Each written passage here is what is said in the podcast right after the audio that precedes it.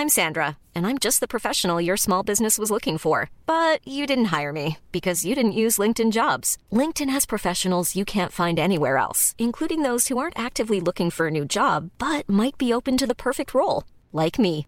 In a given month, over 70% of LinkedIn users don't visit other leading job sites. So if you're not looking on LinkedIn, you'll miss out on great candidates like Sandra. Start hiring professionals like a professional. Post your free job on linkedin.com/people today.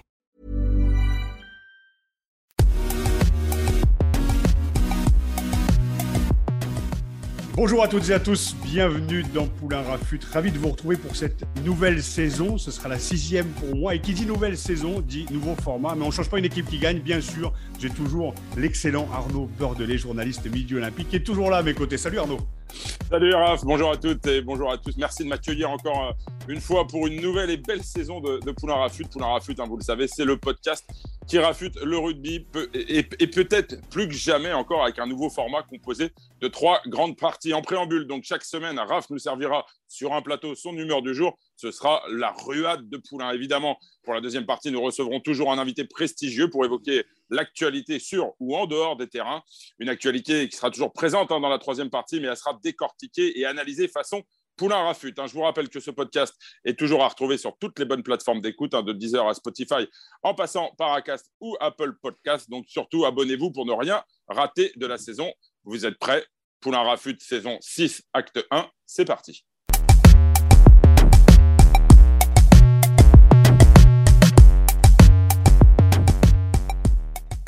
Allez, première partie de Poulain Rafut. Raf, l'été est terminé, hein, le rugby euh, reprend ses droits, mais je crois que de nombreux événements euh, de cette trêve estivale t'ont marqué.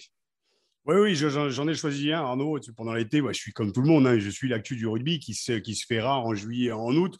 Euh, je la suis à travers les journaux, les rencontres, les apéros et, les potes. Et impossible de passer sous silence. Voilà l'affaire qui a été révélée par, euh, par la presse, notamment par les- l'équipe fin, fin, fin, fin, fin juillet. D'ailleurs, je veux parler ici du possible harcèlement vécu au sein du comité d'organisation de la Coupe du Monde de rugby 2023. D'ailleurs, c'est tombé en début de semaine. Claude Haché a été mis à pied. Certains diront que j'en profite pour tirer sur l'ambulance. Que nenni, ce texte a été écrit le 31 juillet à 23h.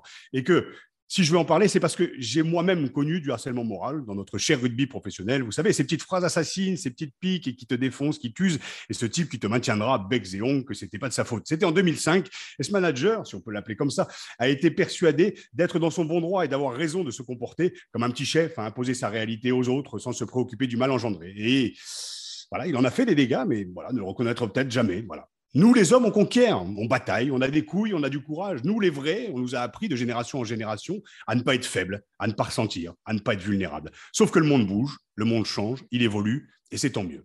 Le problème, ça n'est pas la génération actuelle, que l'on dit insuffisamment endurcie, comme on a pu le lire dans l'équipe, mais bel et bien celle qui pense qu'elle a raison avec cette motivation à l'ancienne, à grands coups de boule dans les vestiaires et d'insultes bien placées ou sûrement mal placées. Il est question dans cette affaire qui touche le comité d'organisation du Mondial 2023 de violence verbale, de management par la terreur, d'humiliation en réunion et pour conclure de burn-out. Violent. La réponse apportée, c'est un management paternaliste qui, voilà, qui a peut-être créé de l'inconfort. Ben oui, à mon époque et celle des années 80-90, il fallait être dur. On se motivait à grands coups de boule dans les vestiaires. Alors imagine aujourd'hui si on avait continué à se motiver de la sorte.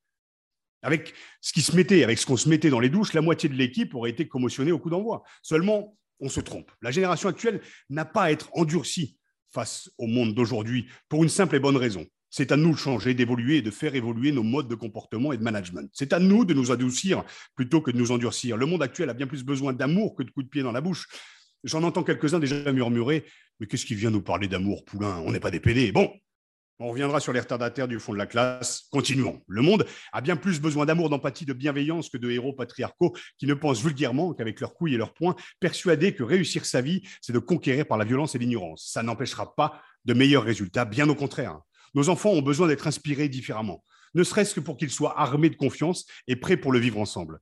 L'homme, depuis toujours, a voulu conquérir l'autre, à la servir par quête de pouvoir et de reconnaissance, comme si existait impliqué d'écraser l'autre. Bref, il est grand temps qu'on apprenne à se connaître et à s'apprivoiser. C'est à nous d'apporter de la confiance par la remise en question de nos modes de fonctionnement. Le monde s'en portera mieux, le rugby aussi, le sport se doit d'être inspirant, nos modes de management aussi. Et pour conclure, la Coupe du Monde de rugby en France et ses valeurs scandées à tour de bras pour vendre des packages et attirer les sponsors se doivent d'être incarnées. Sinon, ça sonnera creux, ça sonnera faux. Le rugby, ce sport où le soutien, le respect, l'engagement et la responsabilité et les valeurs cardinales méritent mieux. À nous de jouer pour nous révolutionner, pour que ce genre d'affaires n'entache pas l'image de notre cher sport, de notre cher rugby. À bon entendeur, salut. Voilà, c'était la ruade de Poulain. On va enchaîner évidemment avec la deuxième partie de Poulain Rafut.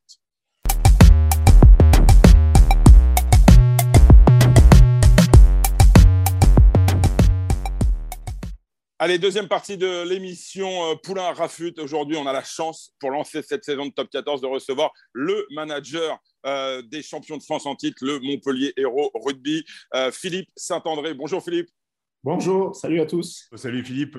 ravi de te recevoir. Écoute, d'abord, Comment s'est passé cet été? Ça a dû être bien particulier. Est-ce que tu es redescendu un peu de, ton petit nuage post-final Et surtout, sachant qu'on voulait inviter pour notre dernière de Poulain à Fut, Olivier Azam, qu'on a perdu. On l'a complètement perdu. On n'a pas réussi à le retrouver. On t'avait envoyé des messages. Tu pourras nous dire aussi comment il va. Voilà. ouais, ouais, bon, ben, D'abord, on a, on a bien profité euh, de ces phases finales. On a profité du titre parce que c'est important. Hein. Euh, j'ai des joueurs qui ont bossé comme des fous pendant, pendant 11 mois, qui ont été pros, qui ont été précis, qui ont travaillé. Et ils ont été aussi pros dans la troisième mi-temps, c'est-à-dire qu'ils se sont investis aussi à 200%. C'était le premier bouclier dans, cette ville de Montpellier, donc euh, il a été bien fêté, mais voilà, maintenant on a. On, on, est dans une nouvelle saison, on a rattaqué depuis le 1er août, et maintenant, voilà, on va, toute façon, on va, on va savoir où on en est. Le premier match, c'est samedi à La Rochelle contre les champions d'Europe. Donc, on, va savoir notre niveau dès, dès samedi soir. Allez, avant de poursuivre vos échanges, messieurs, je vous propose, Raph, que tu nous livres la façon dont tu vois Philippe Saint-André, PSA version Poulain-Rafut. C'est maintenant. Ouais, qui de mieux pour cette rentrée que, que le champion en titre pour nous compter cet été si particulier que vivent toutes les championnes et tous les champions de rugby amateurs et professionnels avec le bouclier ou la coupe, voyageant de village en village, rendant fiers les joueurs et leurs origines. Cet été a dû être bien particulier pour Philippe Saint-André, comme un goût de, je sais pas, un goût de revanche, parce qu'il y a, ah, il a dû en faire taire des bouches de vieille quand même au coup de sifflet final en fin juin au Stade de France, brandissant le bout de bois et mettant un terme à tout débat sur la légitimité de son parcours, de ses embûches, de son coaching, patin, coup fin, circuler, il n'y a plus rien à voir. Ah si, moi, je l'imagine PSA s'allonger fin juin en mode romain, sortir les pop-corn, les lunettes de soleil, le verre de pinard à la main et voir défiler une ribambelle de gonzes qui aurait pas parié un copec sur lui et son staff, lui cirant un peu les lattes à grands coups de nous aussi on y croyait depuis le début. Et est-ce qu'on peut faire un petit selfie? Ceux-là même qui le clouaient au pilori, l'envoyant au cinquième sous-sol avant que Moedaltrad croit en lui à nouveau. Bref, voilà, vous aurez compris dans ce petit portrait, voilà ce que je peux penser de, de Philippe. On a eu l'occasion d'échanger pas mal sur, sur l'humain, mais l'humain ne s'explique pas, il se vit et il va nous expliquer un peu comment s'est passée cette saison, cette fin, de, cette fin de saison et puis le début, comment il se projette sur cette année. C'est un bon kiff de t'avoir, Philippe, et bienvenue dans, dans Poulain Rafut. Salut. Ah, merci, Raph. Alors justement, est-ce que les festivités ont été aussi difficiles que la finale pour le manager? Non, pas aussi difficile. Là, ça a été. Là, c'est facile. Il n'y a aucune, il n'y a aucune pression, non, mais c'est vrai qu'on l'a, on l'a, on l'a apprécié parce que parce qu'on était des challengers, parce qu'on a pratiquement vécu caché euh, jusqu'aux demi-finales. Mais bon, j'ai envie de dire que il est mérité. Hein, quand même, on, ne l'a pas volé. On a été régulier sur toute la saison. Euh, on a fait une demi-finale de grande qualité contre, contre Bordeaux, qui était, qui était une des équipes favorites pour le titre. Et puis contre, contre Castres, on a fait un, premier quart d'heure euh, exceptionnel avec trois essais, avec 17 points au bout de, au bout de 13 minutes. Mais ce qui a été, voilà, ce qui a été exceptionnel, c'est la communion qu'il y a eu avec, euh, avec notre public, avec nos supporters, le, euh, retour à, à, Montpellier. Puis en plus, voilà, j'ai envie de dire, il y avait l'alignement des planètes, euh, la fin de, joueurs exceptionnels comme Guillaume Guirado ou, Fulgence Pedrago, euh, la revanche de, certains joueurs, un staff, comme dit Raphaël, où, euh, quand on a pris l'équipe il, y a une vingtaine de mois, pas beaucoup auraient misé un, centime sur nous. Et en 18 mois, on gagne le challenge européen, et on est champion de France euh, avec, euh, avec des joueurs qui mouillent le maillot, avec des mecs bien euh, et avec un groupe, voilà, on n'était sûrement pas les meilleurs toute l'année, mais on a été d'une régularité, d'une efficacité et avec, avec un état d'esprit de, j'ai envie de dire, de clocher, hein, parce que Montpellier a été beaucoup décrié pendant des années pour, pour n'avoir pas d'âme. Et je pense que sur la solidarité, sur l'âme, sur l'envie, sur l'autodétermination, on a, on a été exemplaire pendant, pendant toute la saison. Plus sérieusement, comment, comment, comment tu juges ton, recrutement aujourd'hui? On a beaucoup parlé d'une charnière très prometteuse avec Léo Colli, international des moindres, qu'on a reçu d'ailleurs en fin d'année dernière, en provenance de Mont-de-Marsan, et Louis Carbonel qui vient de, qui vient de, de Toulon. Comment, comment il s'intègre justement? Bon, Ça vient de commencer, hein, mais euh, comment, comment il s'intègre euh, au groupe? Ouais, ben, Très bien, très bien. Je crois que c'est deux joueurs euh, qui ont énormément de talent. Si on est les chercher, on pense vraiment qu'ils ont énormément de talent. Il euh, ne faut pas oublier qu'ils ont été champions du monde des moins de 20 ans avec Arthur Vincent. Et Arthur est, un joueur cadre chez nous et, un joueur euh, important. Donc notre recrutement a été fait aussi pour retrouver des, connexions. Ils ont été champions du monde 9, 10, 12. Arthur est capable de jouer 12, 13 et, et Et après, c'est un peu dans la, dans la philosophie du, recrutement qu'on fait depuis, depuis deux ans et demi faut pas oublier quand même que le MHR, sur les phases finales, demi et finale, sur le 15 titulaire, on avait 11 Français euh, euh, qui commencent. Ah oui, justement, le, il y a plus de départs que d'arrivées. Il, y a, il y a beaucoup plus de, il y a beaucoup de joueurs GIF. Ça, c'était voulu, oui. Voilà, et notre recrutement, il est à base de, de joueurs à gros potentiel. Après, de joueurs peut-être aussi étrangers qui n'étaient pas trop connus, Zach Mercer ou Paolo Garbici, mais qui ont apporté une vraie plus-value.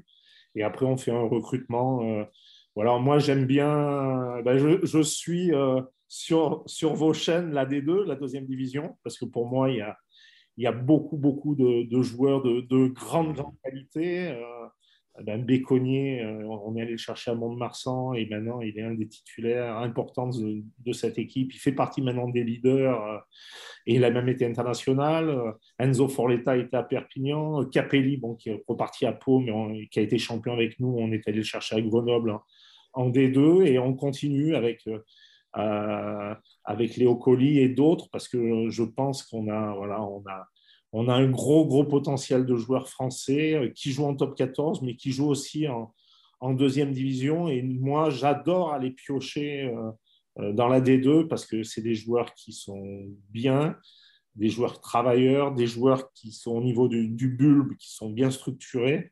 Et on peut s'apercevoir que, notre formation française, depuis une dizaine d'années, qui a été revisitée, est de grande qualité. Oui, oui, et puis tu l'as, tu l'as, tu l'as, tu as subi, je dirais, l'envers du décor avec, euh, avec l'équipe de France. Bon, on va pas y revenir pour le moment. Est-ce que tu as le sentiment que ce, ce titre euh, et, les, festivités qui ont suivi ont, changé l'image du, euh, du MHR bah, C'est peut-être un peu tôt pour le dire, mais. Non, mais ce qui est, ce qui est, ce qui est étonnant, c'est que je pense que tout joueur de rugby s'est identifié un peu à notre équipe et, au troisième mi-temps qui ont suivi, euh, Enzo Forletta était un petit peu la, star des, réseaux sociaux, mais bon, moi qui, qui viens aussi du rugby de, village, euh, et puis les gens m'ont dit, on dit, vous pouvez être pro, vous pouvez être euh, voilà champion de France, et on a l'impression que les troisième mi-temps c'était comme les équipes en première série, deuxième série, troisième série. Et je crois que euh, le rugby français s'est identifié à, cette équipe. J'ai envie même de dire au Stade de France, parce qu'au Stade de France il y avait les supporters castrés, il y avait beaucoup de supporters de Montpellier, mais en finale il y a tout le monde du rugby qui vient. Et j'ai l'impression que aussi euh, euh, ce monde du rugby était derrière notre équipe parce qu'on transpirait de l'émotion sur le terrain. On voyait mmh. qu'ils étaient bien ensemble. Des mecs qui mouillaient le maillot, qui étaient solidaires, qui se donnaient les uns pour les, autres. Et on n'a pas fait semblant. On n'a pas fait semblant durant toute l'année dans notre entraînement, dans le professionnalisme qu'on a pu mettre, dans l'efficacité de mes, de mes coachs, euh, Olivier Azam, euh, Jean-Baptiste Elissa, Alex Ruiz et, Bruce Rayana et tout mon staff, parce que c'est 22 personnes. Mm. et on n'a pas triché aussi en troisième mi-temps. Et je crois que ça, euh, je parle du rugby, mais du rugby français, je crois qu'ils voilà, ils sont régalés. Moi, je vois, je vais à droite, à gauche, et, et les mecs, ils ont dit, on a pris du plaisir en finale parce que tout le monde annonçait qu'il allait avoir que des coups de pied et qu'il allait avoir un score de 6 à 3. Et, étonnamment, au bout d'un quart d'heure, il y avait eu déjà trois essais. Mais aussi, voilà, que les mecs, les mecs, ils ont été, voilà, ils ont été marrants, ils avaient de l'humour, ils ont été, euh, mais aussi avec avec du respect. Raph, tu le connais, la, troisième mi-temps qu'on aime, c'est-à-dire déconne, on rigole, on boit des, on boit des bières un petit peu aussi, bien sûr, mais aussi on est, on est respectueux, respectueux de, notre sport et d'autrui et des gens qui sont autour de nous. Mais c'était un peu nos valeurs, hein, nos valeurs. Mais travailler dur, euh, bien vivre ensemble et l'humilité. Là, par contre, on va savoir, et là, c'est le, le, point, on va savoir si on est redevenu humble dès samedi à La Rochelle. Oui, ouais, mais moi je parle toujours de, ce supplément d'âme. Tu as eu, euh, eu l'occasion en équipe de France de sentir aussi que ce supplément d'âme pouvait te faire gagner des, matchs euh, impossibles. Est-ce que ce supplément d'âme, au-delà du travail sur le terrain, on entend beaucoup la notion de travail, on va se remettre au boulot pour la semaine prochaine, on l'a tellement entendu, mais la notion de plaisir et de troisième mi-temps, est-ce que le supplément d'âme pour passer d'un groupe à une équipe, il ne se joue pas sur la troisième mi-temps aussi? Je ne dis pas que c'est essentiel, mais cette vie de groupe, elle est, elle est, elle, est, elle est, essentielle. Et c'est en ça que le rugby amateur, avec les petites équipes, c'est pour ça que je parlais des championnes et des champions à la fois pro et amateurs, avec la coupe ou le bouclier qui va de village en village. C'est pour ça que le rugby amateur peut s'identifier au rugby professionnel, pas que sur la notion de travail sur le terrain, mais surtout sur les, sur les troisièmes mi-temps. C'est là où le groupe se fait aussi. Et dans la difficulté, parce que, rappelons, tu l'as dit, vous êtes arrivé il y a 20 mois. Il y a 20 mois, vous étiez au fond de la gamelle, vous gagnez le challenge, vous gagnez le bouclier. Enfin, il y a tous ces éléments-là. Mais l'élément troisième mi-temps, quand même, il ne faut pas le négliger. quoi. Oui, j'ai envie de dire, ouais, comme tu dis, je crois aussi que cette équipe, elle a, mangé du, des rutabagas et des topinambours, hein, parce qu'on était, on était avant-dernier. Euh, et, donc, elle a été dans l'adversité. Elle n'a jamais lâché. Et donc, ça, c'est, c'est aussi qu'il y a une bonne ambiance et que les mecs, voilà, même, même quand ça allait mal, ils, ils, étaient les uns pour les autres et, et ils n'ont rien lâché aussi sur la troisième mi-temps. Et j'ai envie de dire, il y avait aussi, euh, euh, tu sais, on parle beaucoup de transmission, euh, et moi, la transmission est importante. Et dans mon management, je responsabilise énormément mes joueurs, mais les mecs, ils avaient vraiment envie d'amener Guillaume Guirado aussi, qui a vécu des galères avec de France, et Fufu, qui a arrêté après 17 ans au club. Et ils avaient vraiment envie de, de, ramener le bouclier pour eux, mais pour ces mecs-là, euh, ces mecs-là, c'était un peu les, les garants de, euh, du temple, de mon vestiaire, tu vois, avec, avec Benoît Payog. Mais hmm. euh, Yakuba Kamara, par exemple, dans la semaine, il me dit Bon, les mecs se préparent. Il me dit Mais je c'est pas moi qui soulèverai le bouclier. Pourtant, c'est le capitaine de l'équipe. Mais déjà, il me disait dans la semaine Si jamais on est champion, je ferai soulever le bouclier à Fufu, à Guillaume Guirado et à Misha Nariashvili qui arrêtait aussi, euh, qui était plus dans le groupe parce qu'il était blessé, mais qui était un peu les, garants du vestiaire et la transmission dans le vestiaire. Donc, j'avais envie de dire que j'avais une équipe saine, tu vois, avec des mecs qui étaient là euh, pour jouer au rugby, pour prendre du plaisir, mais qui avaient, y avait le respect de cette transmission et de cette légitimité dans le vestiaire que, euh, que tout joueur de rugby, de, voilà, de rugby universitaire à mhm. rugby féminin, etc., a connu parce que c'est la particularité quand même et la beauté de, de notre sport où dans un monde individuel à outrance, on est un sport collectif. Oui, c'est pour ça que ça inspire. Moi, ce qui m'a inspiré aussi en plus, et tu connais mon amour, et tu as été le premier à me faire intervenir dans les Pôles en 2013, c'est le droit à l'échec. C'est-à-dire que toi, tu l'as connu en plus. On, a, on a. C'est pour ça que je faisais ce portrait, tu vois, en mode romain, tu vois, à dire venez maintenant, même si tu ne le feras pas. Et je t'imagine pas du tout comme ça avec l'humilité qui te caractérise. Mais tu en as bouffé des couleurs. Alors, toi, tu parles de Topinambour, mais Guillaume Guirado parlait de la tartine de merde. Toi, tu as quand même en 2015, euh, avec l'échec à la tête de l'équipe de France, euh, voilà, on disait aussi que Montpellier jouait pas vraiment un beau rugby. Euh, tu parles de Guillaume Guirado, tu parles de, Benoît Payoc qui avait connu aussi euh, Montpellier cette finale perdue euh, dix ans plus tôt. Enfin voilà, tu parlais de planète alignée, le droit à l'échec, le côté revanchard en fait, c'est aussi un supplément d'âme et qui pousse aussi à dire, on va quand même leur montrer dans, un petit coin de vestiaire, ça a dû se dire quoi. Oui, oui, tout à fait, parce que ben, la deuxième chance, peut-être parce que moi, voilà, j'ai j'ai une carrière atypique en tant que joueur comme en tant qu'entraîneur. Et, le rugby, tu réussis des choses et puis des fois tu prends des claques, mais tu te relèves. Et, dans mon recrutement aussi, euh, par exemple, la seconde ligne, Flo Verraille et, et Chaluro. Chaluro, il s'est fait virer du stade toulousain. Euh, il n'avait plus de club. Euh, et on, l'a récupéré, on lui a donné une dernière chance. Mm. Flo Verag aussi, et c'est une seconde ligne française qui ont fait une saison exceptionnelle et qui sont champions. Donc, euh, dans cette équipe, il y avait voilà, il y avait l'alignement entre des anciens, des jeunes joueurs formés au club de Montpellier comme Arthur, des joueurs venus un peu de, de l'étranger comme Zach Mercer, mais il y avait aussi des, voilà, des, des joueurs, je ne vais pas dire revanchards, mais on leur a donné une opportunité et sincèrement, ils, voilà, ils, l'ont démontré euh, durant toute la saison dans leur investissement et dans le, don de soi qu'ils ont eu pour, euh, pour cette équipe. Alors, tu as, tu, as, tu as, parlé des joueurs, tu as parlé du, euh, du staff. Moi, j'aimerais qu'on parle aussi euh, deux minutes euh, du, du, de l'hommage, du bel hommage que tu as rendu au président Moidaltrad, qui, symboliquement, et c'est la première fois que moi je voyais ça, en fait, que Moidaltrad était là sur l'estrade et soulevait aussi le bouclier. Moidaltrad qui, voilà, il l'a dit, hein, qu'il n'avait pas hésité à te tendre la main quand tu étais au fond de la gamelle, au troisième sous-sol. Ça, ce sont ses mots. Mais là aussi, moi connaissant et pour avoir échangé avec lui pendant des heures dans son bureau, son parcours, quoi, venu du désert, la plus grande, l'une des, plus belles réussites françaises, voire mondiales. Enfin, là aussi, est-ce que tu peux nous parler justement de, de, ce personnage qu'on connaît, qu'on connaît, qu'on connaît peu, en fait? Ouais, ben, déjà, très content pour lui parce que ça fait, c'est la onzième saison euh, hmm. au club du, du MHR. Euh, il a beaucoup donné de sa personne euh, physiquement, intellectuellement, mais aussi financièrement, hein, parce qu'il a mis beaucoup d'argent dans ce club. Euh, il a été aussi beaucoup, euh, beaucoup décrié. Et sincèrement, voilà, de le voir, de voir, euh, c'est pas quelqu'un qui normalement montre beaucoup d'émotions, mais qui avait les, les, larmes aux yeux à cinq minutes de la mm. fin du match au bord du terrain.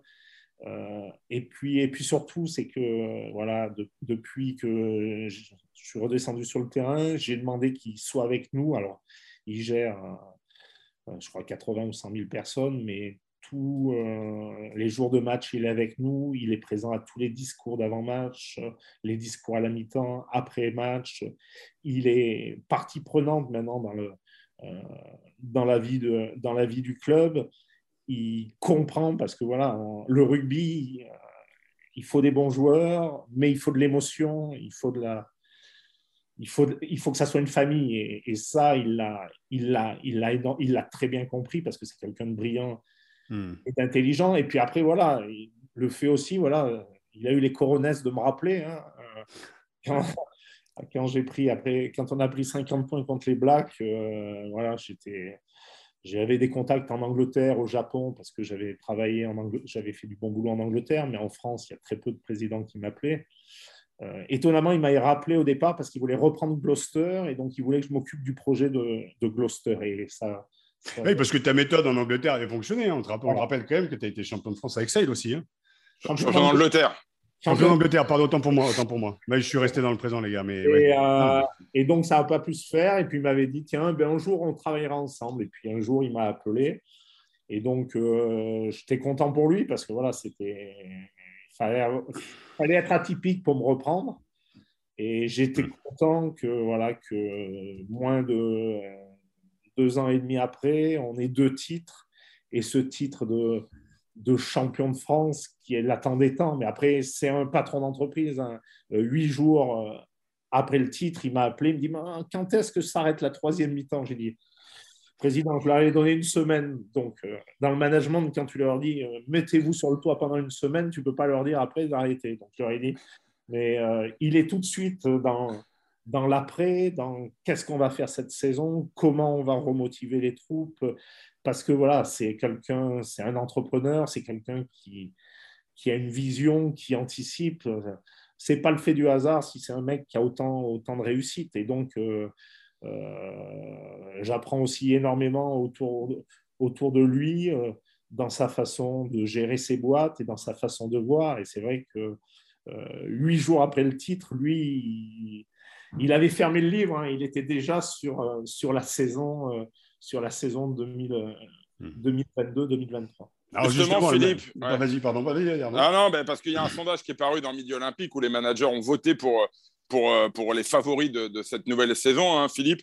et bizarrement, Bon, Toulouse est nommé sept fois pour, euh, pour le titre de, champion de France hein, sur les 14 managers et Montpellier n'est absolument pas cité une seule fois. Euh, c'est surprenant, ça te fait quoi? Non, non, c'est très bien. Si on peut encore vivre. Euh, pour vivre heureux, vivons cachés, comme on dit. Donc, bah, si jamais les entraîneurs pensent sûrement qu'on n'est pas au niveau du, Stade toulousain ou du Rugby Club toulonnais. Je crois que le Rugby Club toulonnais a, eu deux voix. Euh, c'est ce que j'ai dit à mes joueurs. Hein, le, plus gros challenge maintenant, c'est eh ben déjà d'être à la hauteur de ce nouveau statut, de statut d'être champion de France. Donc il faut qu'on soit fier, mais il faut qu'on on reparte avec euh, voilà, une envie, une humilité, une solidarité. Euh, qu'on a montré pendant, pendant 18 mois sur les saisons dernières. Et après, euh, le point d'interrogation pour nous, c'est que là, on a rattaqué le 1er août, donc on n'a pas l'habitude, nous, d'avoir une préparation aussi courte. La saison d'avant, comme on avait été éliminé très tôt, on avait commencé début juillet.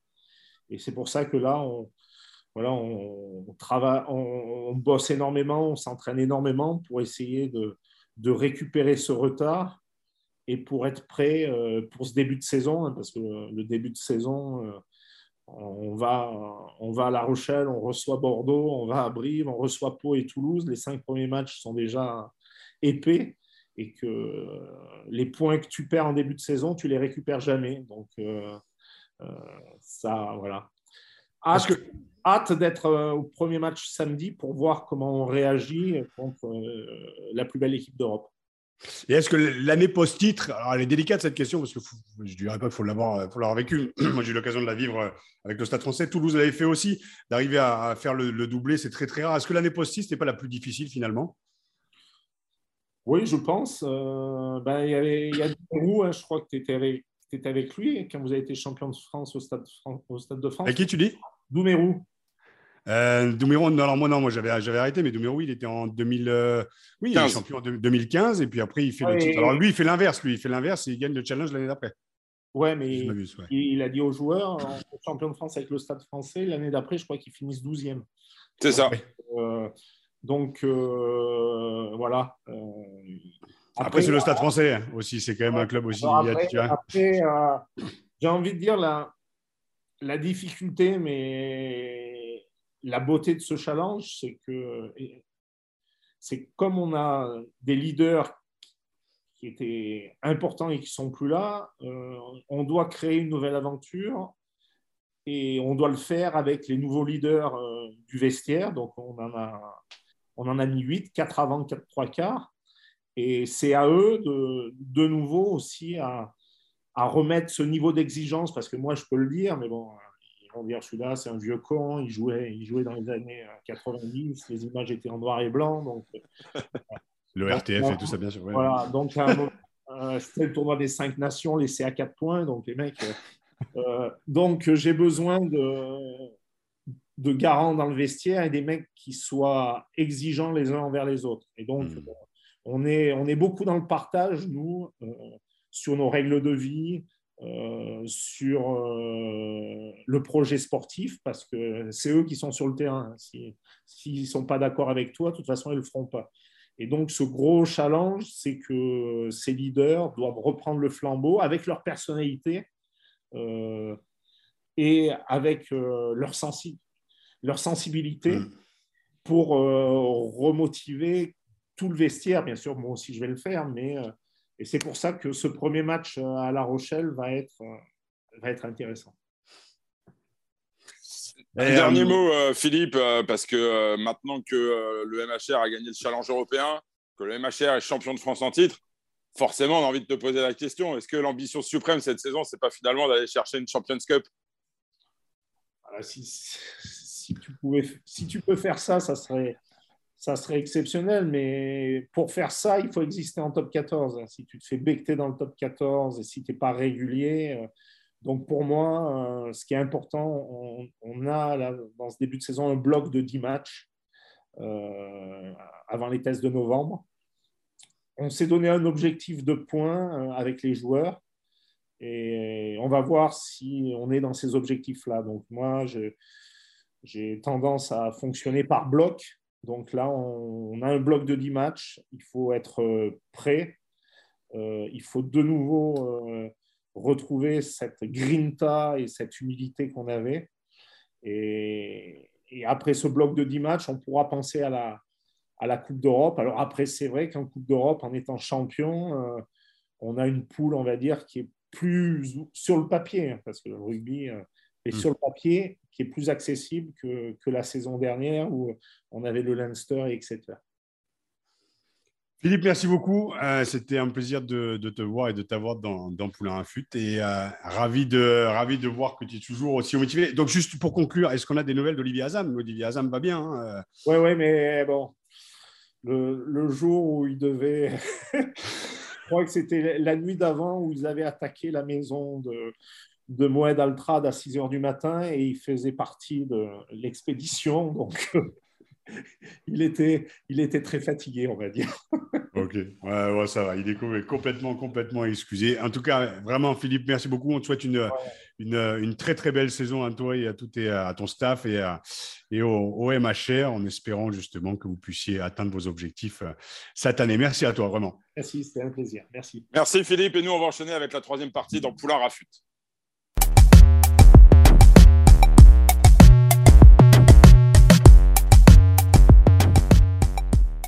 Allez, troisième partie de, Poulain Rafut, euh, l'actualité selon Raph Poulain. Pour rebondir, euh, Raph, sur les propos de Philippe Saint-André, revenons euh, quelques instants hein, sur ce sondage réalisé par la rédaction de Midi Olympique auprès des managers de Top 14.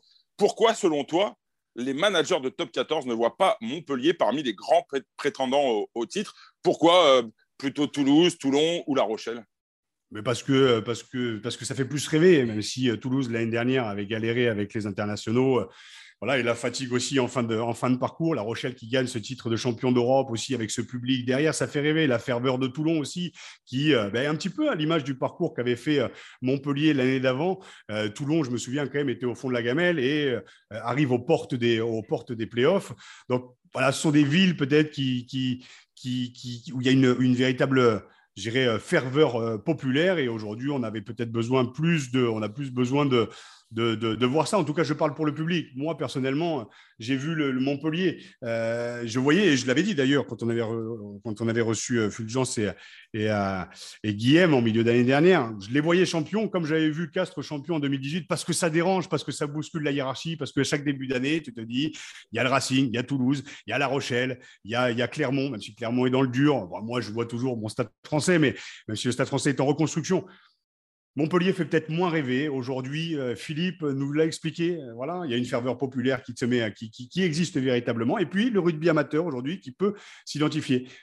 Mais euh, on ne remplacera pas non plus voilà, les, sondages réalisés auprès des managers. Il y a certaines villes et puis un jeu qui est peut-être un peu plus chiadé. Et pour conclure, ben, Montpellier a réussi à faire fermer des bouches aussi. Trois essais, comme l'a expliqué euh, euh, Philippe, en un quart d'heure. Ça montre que Montpellier sait jouer au rugby et peut faire rêver aussi, comme ces autres équipes que, tu as citées, Toulouse, La Rochelle ou Toulon. Alors, on a beaucoup parlé avec Philippe Saint-André aussi de, cet euh, état d'esprit très festif en troisième mi-temps. malheureusement, il y a un fait divers qui a marqué l'été du rugby, Raphaël concernant un entraîneur de l'aviron bayonnais, Antoine Battu, et un ancien préparateur physique du club, hein, Cyril euh, Gomez. Ils, se sont, ils sont accusés hein, d'avoir frappé un, infirmier d'une clinique de, Biarritz ce petit matin du, du 23 août, après une, soirée festive. Antoine Battu a, reconnu les faits et s'est excusé sur les, réseaux sociaux. Toujours est-il que les deux hommes ont été placés en garde à vue, puis libérés et placés sous contrôle euh, judiciaire. Ils sont convoqués le, 23 février devant un, tribunal pour répondre de leurs actes. Le rugby, malheureusement, connaît hein, souvent euh, quelques débordements en troisième mi-temps. Euh, et il y a aussi d'autres beaux exemples. On l'a vu, on en a parlé euh, à l'instant avec, euh, avec Philippe Saint-André, notamment sur cette troisième mi-temps du, MHR après le, titre de champion de France. On ne va pas revenir sur tous les, épisodes, ce serait trop long, mais est-ce qu'il faut s'inquiéter, Raph, de ces débordements? Tu as connu ça, tu avais aussi la réputation de, tu le dis toi-même, de, participer et d'être un, leader en, troisième mi-temps. Est-ce qu'il faut s'inquiéter de ces, débordements? Est-ce qu'à un moment, ça ne va pas venir ternir l'image du rugby? Elle a déjà été ternie quand même, souviens-toi, on a quand même passé 3-4 euh, années avec euh, la fin justement de, de l'équipe de France, euh, où il y a eu cette affaire aussi en, en Écosse. moi j'ai connu bien sûr, il y a eu des affaires plus ou moins, plus ou moins douloureuses. Hein. Je me souviens que moi-même, hein, j'ai eu un comportement à la con où j'ai mis un coup de boule à un mec et j'en ai pris pour 4000 balles. Quoi. Et voilà. Mais c'est, tu vois, c'est souvent un petit peu enterré ce genre d'affaires. Maintenant, il y a les réseaux sociaux. Donc on avait déjà parlé avec Miguel Fernandez, qui, est, qui est agent de joueur. voilà, maintenant tu te dois d'être exemplaire parce que au-delà de ta propre image, tu as l'image du club aussi derrière. Il y a tout un club euh, qui, voilà, il y a tout un écosystème derrière. Connaissant Antoine, ça me, ça me surprend. Maintenant, comme il l'a dit, il a reconnu les faits, il s'est excusé. Euh, pour l'image du rugby, euh, bah, ça pue un petit peu parce que, parce que tu redors le blason de l'équipe de France, tu redors le blason de, du rugby français après les commotions, après les décès aussi.